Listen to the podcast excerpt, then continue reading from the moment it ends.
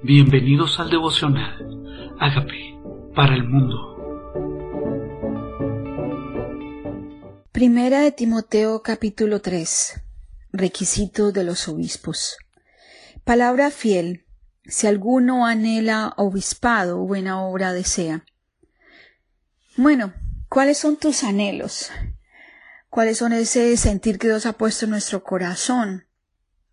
Viene de Él, Él nos llamó, porque hay requisitos que Dios eh, tiene o espera que nosotros cumplamos para ser dignos representantes de Él. Dice, es necesario que el obispo sea irreprensible, o sea, que nadie tenga nada que reprender de Él. Marido de una sola mujer, o sea, no un hombre con varias mujeres. Sobrio, lo contrario a ebrio, o sea, una persona lúcida, consciente, con los sentidos abiertos, prudente, no habla de más, no hace de más, dirigido por Dios, controlado por el poder del Espíritu Santo, decoroso, o sea, que luce eh, bien, se presenta bien, hospedador, que realmente es una persona que abre su casa, es incluyente en su manera de relacionarse, no hace acepción de personas en el servir, es una persona que acerca a las personas a Dios, es hospedador, es un buen anfitrión apto para enseñar, o sea, no solamente conoce, sino sabe comunicar el mensaje de Dios, no dado al vino, o sea, no dice no tome, pero dice no es una inclinación de su vida el vino no pendenciero, o sea, una persona no contenciosa, no irreverente, respetuoso de los demás y de las ideas de otros, no codicioso de ganancias deshonestas, o sea, no habla de no ganancias, de no tener prosperidad, sino no codiciar algo que no es conforme a Dios, algo deshonesto, algo que no viene del Espíritu Santo, sino amable.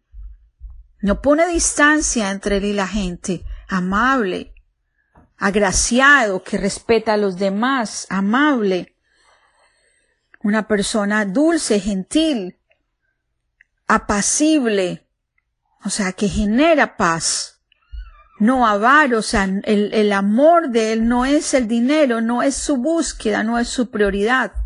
Que gobierne bien su casa, o sea, su propia vida, un buen administrador, una persona que prioriza también sus asuntos personales, que tenga a sus hijos en sujeción con toda honestidad, o sea, no rebeldes, no rebeldes, no, no esas personas que generan contiendas, no hijos que respetan o irrespetan la autoridad, personas sujetas, honestas, o sea, trabajadores, que no anhelan lo ajeno, pues el que no sabe gobernar su propia casa, ¿cómo cuidará la iglesia de Dios? O sea, que vive una vida ordenada. Su casa es un reflejo de su gobierno. Cuando se llega a su casa se ve orden y respeto y dicen los demás, ok, entonces también puedes gobernar mi ministerio o la iglesia o lo que Dios te encomendó. No un neófito, He tenido realmente malas experiencias con neófitos. No se trata de no tener conocimiento, se trata de ser nuevo en el liderazgo.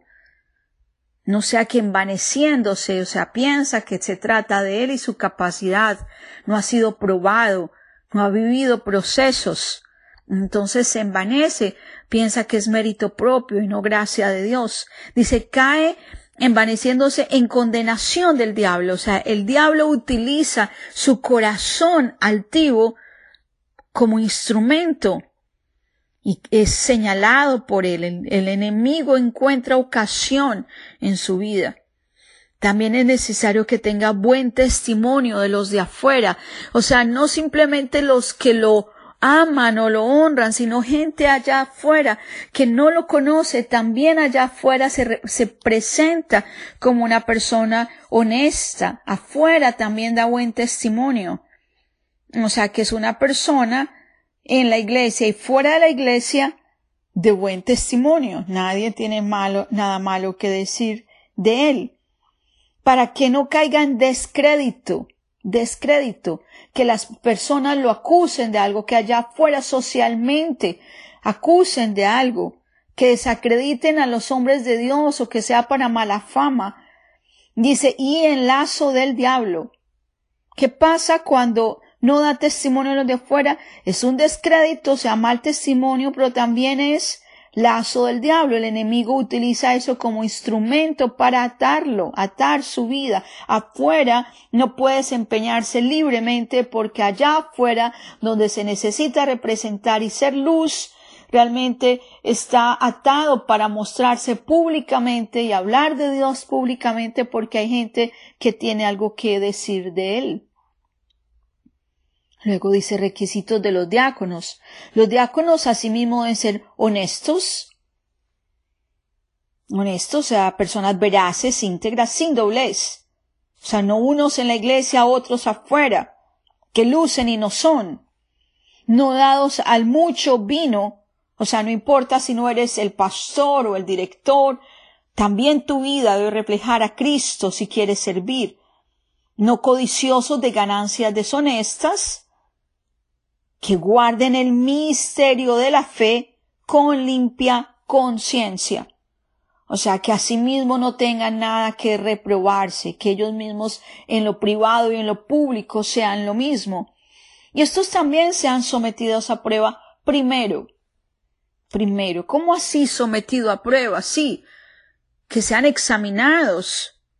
Así no vayan a ser los pastores, los líderes, los presidentes de la organización. Deben ser examinados. Y entonces ejerzan el diaconado si son irreprensibles. O sea, no se trata entonces de conocimiento intelectual de versículos, se trata de una vida íntegra, que nadie tenga nada que reprender.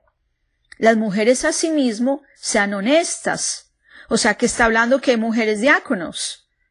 Las mujeres asimismo sean honestas, no calumniadoras, sino sobrias, fieles en todo. Había mujeres líderes. Y se espera de ellas entonces que sean honestas, cuidando su lengua también, no difamando a otros, sobrias, o sea que se note en su porte que no están en desorden,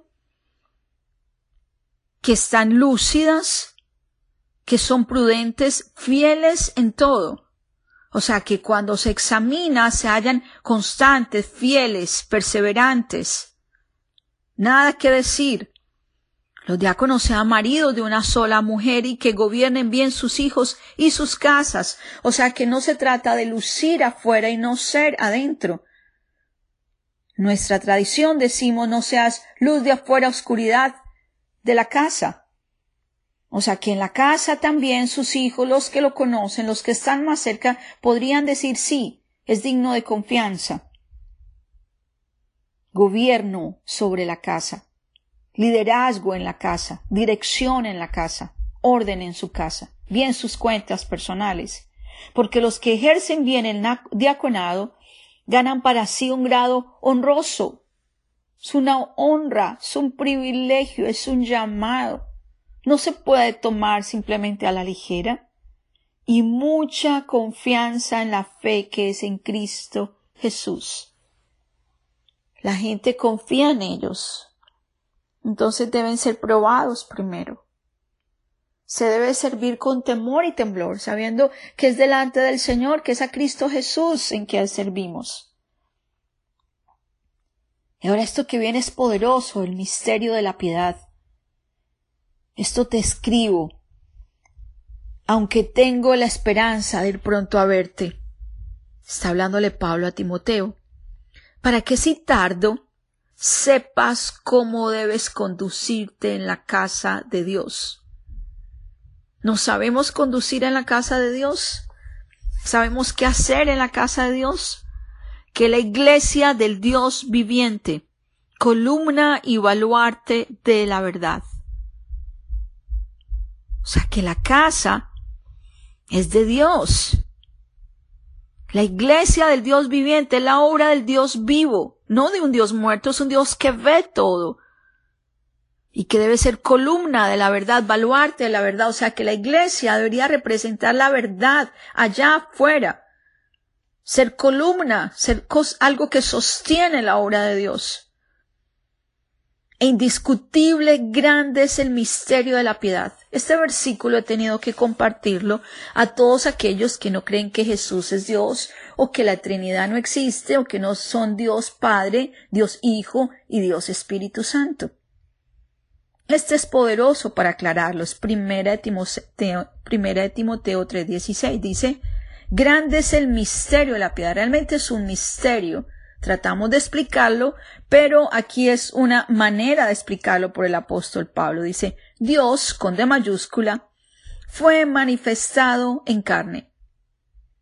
Cuando Dios, dice Dios, con D mayúscula, se manifiesta en carne, o sea, en Jesús, que es Dios hecho carne justificado en el Espíritu, y está con E mayúscula, hablando del Espíritu de Dios, visto de los ángeles, predicado a los gentiles, o sea, ¿quién fue predicado a los gentiles? Dios fue predicado a los gentiles, dice, creído en el mundo, recibido arriba en gloria. Dios fue recibido arriba en gloria está hablando de la deidad de Jesucristo, de la deidad del Espíritu Santo. Y ese mismo Dios se hizo carne, se manifestó en espíritu, fue predicado a los gentiles, fue creído en el mundo y recibido arriba en gloria. Dios Dios fue recibido arriba en gloria. Dios Hijo fue recibido arriba en gloria. Dios Hijo fue predicado en el mundo. Y oremos para que este misterio de la piedad sea revelado a muchos y conozcan que Jesucristo es Dios, que nuestro Señor y Salvador. Y que si tú hoy reconoces la necesidad de un Salvador, que eres pecador. Dios mismo se hizo carne y habitó entre nosotros y vimos su gloria. Y hoy es predicado a tu vida para que lo conozcas, creas en Él y esperes en Él, que te salvarás si crees en Él. Dice Romanos 19, 10 que si confiesas que Jesucristo es el Señor, y crees en tu corazón que Dios le levantó de los muertos, serás salvo, porque con el corazón se cree para justicia, pero con la boca se confiesa para salvación. Dile a Jesús, Señor Jesucristo, yo te necesito. Reconozco que tú moriste por mis pecados. Yo te invito a que entres a mi vida como Señor y Salvador y hagas de mí la persona sana y libre que tú quieres que yo sea. Gracias, Señor Jesús, por entrar a mi vida. Amén. Amén.